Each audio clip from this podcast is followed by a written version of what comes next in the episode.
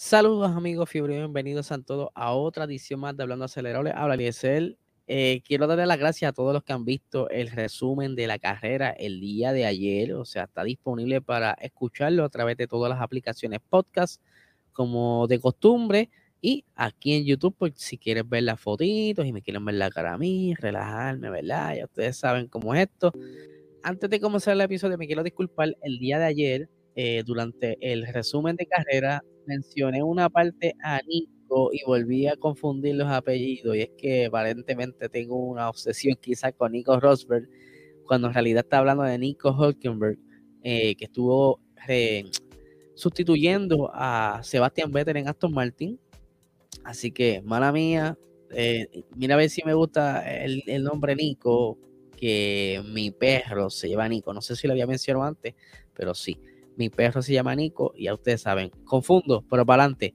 Otra cosa, ¿verdad? Que vamos a hablar bien interesante aquí en el día de hoy es, ustedes saben que durante esa carrera tan eh, reñida que iba hasta el momento en que Max eh, tuvo problemas con el monoplaza, pudimos ver que estaban, no se puede decir tan parejos, pero sí estaban cerca y pues por lo menos Leclerc se estaba defendiendo y Max estaba obviamente buscando la manera de encontrar ese espacio donde pudiera eh, ver la oportunidad de hacerse espacio y poder pasarle a Leclerc. Pero como bien vimos durante la carrera, Max tuvo ese problema eh, con el carro que comenzó a perder potencia. Y de momento a otro, eh, Sergio Pérez también tiene problemas con el monoplaza, incluso se le apaga a mitad de carrera. Eh, obviamente sale una investigación a, raíz de esto, quieren identificar cuál es el problema y pues, encontraron que una de las bombas de gasolina, porque durante en esta lectura aprendí eh, que son dos bombas que utiliza el monoplaza para suplir eh, la, gasolina a, los ¿verdad? al sistema de combustión, eh, tienes una que es lo que le llaman la bomba intermedia. Vamos a buscar, a buscar aquí las imágenes, ¿verdad? Para los que están en YouTube. Aquí le estoy mostrando lo que es una bomba intermedia. Conseguí esta fotografía en internet, pero para que vea más o menos un diagrama de lo que es eh, como tal el monoplaza y dónde están. Como bien le está explicando, son dos bombas, una intermedia, que es la que se, encarga de llenar como un eh, recipiente intermedio, que desde ahí entonces va a ser bombeada a alta presión hacia los inyectores. Aquí tiene más o menos un diagrama eh, en donde se puede ver entonces la, la, parte amarilla, que aquí en inglés dice lift pumps. Esa es la bomba intermedia donde llena el colector, que es la parte gris, ¿verdad? Tiene obviamente unas reguladoras para dependiendo la presión que tú necesites hacia los inyectores. Y pues eh, tienes al lado interconectada la bomba de alta presión. Pero pues resulta que esta, esta bomba y otra metida de pata que di, porque inicialmente cuando leí la noticia, pues como que no, no le dediqué el tiempo de asimilarla bien, entendí todo lo contrario, es que, y lo, y lo van a ver en el episodio de Vox el próximo miércoles, que ya está grabado, así que tienen que estar pendientes, va a estar bien bueno.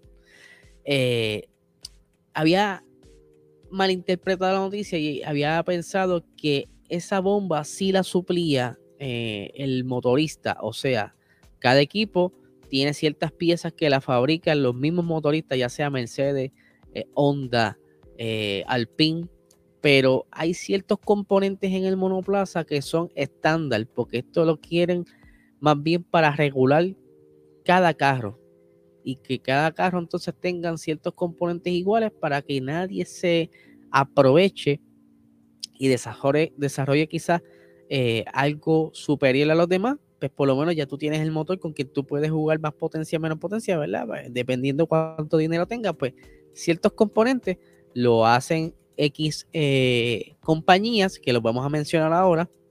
Esto también para quizás liberarle, eh, no tan solo eh, estandarizar, sino liberarle carga a, la escudería, decir, mira, bueno, pues está bien, yo compro esa bomba hecha y así me, me evito 20 eh, inventos quizá para desarrollar la bomba, hacer una línea de producción para la bomba, porque tú tienes que tener el stock en caso de que necesites reemplazarla.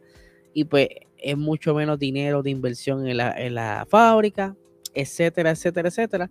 Así que en el 2019 es que deciden cuáles van a ser la marca de estas bombas. En un momento dado estuvo como que en conversación eh, si iba a hacer una sola marca para ambas bombas, pero al final se decidió por tener entonces dos suplidores de bomba. La bomba intermedia, la tengo por aquí, la bomba intermedia la fabrica Magneti Marelli.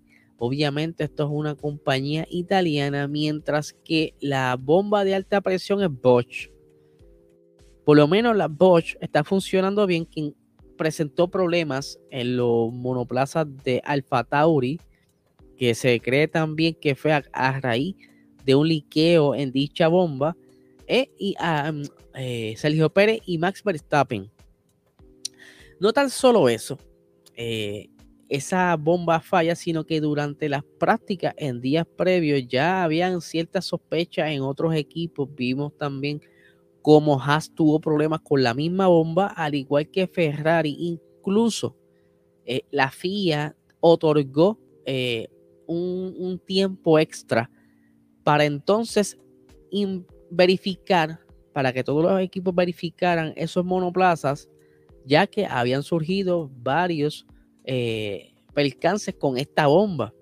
Obviamente, los equipos cada uno hizo la tarea verificó los carros y algo bien interesante es que como esto está en Park Farmé, porque esto fue luego de la quali, usted sabe muy bien que en Park Farmé o en parque cerrado eh, no se puede tocar el monoplaza y si tú cambias algo, tú tienes que hacer un reporte de qué cambiaste, por qué lo cambiaste y tienes que tener una razón justificada como la FIA otorgó ese tiempo extra para hacer esa evaluación a los monoplazas, pues obviamente ellos esperaban tener quizás un reporte de algún tipo de cambio, ya, ¿verdad? Si acaso encontraran algún problema, pero ningún equipo durante esta inspección eh, decidió cambiar al momento, luego de la cual y todo estaba funcionando de lo más bien. Pero eh, todavía están viendo a ver por qué esas bombas estuvieron fallando. Maybe fue algún problema quizás de construcción en ese, en un batch específico, ¿verdad? En un lote específico. Obviamente tiene que, que la compañía Magneri tiene que rendirle cuentas a, Red Bull, como también a Haas, aunque Haas no le falló durante carrera, pero sí eh, estuvo entonces ahí afectado el equipo Alfa Tauri y el equipo completo de Red Bull. Esto quizás da un alivio a que entonces no, no estás con la incertidumbre de que quizás sean problemas de la liability, como bien estuvimos hablando el día de ayer en el, en el, en el resumen de carrera, porque estábamos pensando que en realidad era un problema de motor interno o algún componente relacionado al motor, pero por lo menos vimos que es una de las piezas estándar de, los monoplazas, ¿verdad? Entre otras piezas que quizás me, me daré la tarea a identificar cuáles son esas piezas y quizás discutírselas en otro episodio. Obviamente, eh, Helmut Marco y, Christian Horner rápido salen a la luz a decir, mira, mano, no, no fue nada de otra pieza que, no, que, produzca onda, sino que fue eh, una de las piezas estándares y pues estarán pendientes a ver qué, otra cosa puede, qué otro reporte puede dar eh, Magneri para entonces eh, estar bien, bien, bien alerta de que no les vuelva a repetir esto a ninguno de los equipos. Porque ya, como bien dije, a Ferrari tuvo un problema similar, al igual que Haas. Por lo menos ya saben cuál es el síntoma, así que van a estar alerta los equipos quizás durante las prácticas, cuales, etcétera, para que por lo menos puedan ver cuál es eh, el, parámetro que les da en la telemetría y toda esa cosa y prevenir esto antes de que llegue a carrera. Eso es bien importante identificarlo. Yo me imagino que la mayoría de los equipos van a buscar la, el momento de cambiar esta bomba y, o por lo menos retarlas y ver que todo esté bien hace mucho sentido entonces por qué se le apagó el, motor de, de, Checo Pérez. No tenía gasolina, o sea, no tenía la presión suficiente porque para que funcione la bomba de alta presión tiene que tener el colector, ¿verdad? Eh, lleno para entonces poder de ahí suplir a los pistones. No sé si ustedes han visto eh, cómo funciona el sistema de inyectores. No me atrevo a poner el video aquí porque no vaya a ser que me canten copyrights, pero dense la tarea, ¿verdad? Tienen una asignación para que busquen en YouTube y hay varios videos de, de y si no me equivoco, son videos del motor Renault, cómo esos inyectores aplican gasolina a esos pistones. Es algo que parece un aguacero. Aquí en Puerto Rico, ¿verdad? Se dice así cuando cae la lluvia. Eh, algo impresionante. Así que esa es la alta presión que tienen que levantar, pero tienen que estar trabajando en armonía con esa bomba intermedia y que esperemos que no vuelva a suceder algo igual porque queremos ver carreras eh, más competitivas, ¿verdad? Que no sea algo fácil, que, que, no siempre va, a pasar algo así, ¿verdad? Algún error técnico, pero que entonces si hay buena batalla, que no se vea quizás afectada por algo técnico, que por lo menos podamos verlos pelear hasta el final de la carrera. Otra de las cositas que les quiero hablar hoy eh, es de uno, unos detalles bien interesantes durante este fin de semana, varias de las estadísticas. No se las voy a discutir todas porque pienso eh, dividirlos para varios episodios, ya que son varias estadísticas que estuvieron saliendo eh, a raíz del Gran Premio de Bahrein, como por ejemplo, esta es la cuarta vez que Bahrein tiene el, opening de la temporada eh, en una de las ocasiones fue en el 2006, 2010, 2021, el año pasado, y ahora está el 2022, la cuarta vez. Fernando Alonso realizó su salida número 335 de la Fórmula 1, lo que lo sitúa eh, a 15 participaciones del récord de grandes premios diputados que ostenta o tiene Kimi Raikkonen con 350 grandes premios. Nico eh, Holkenberg, ya iba a decir Rosberg, estoy automático. Nico Holkenberg, que fue ¿verdad? llamado a correr este fin de semana a sustituir a Sebastian Vettel.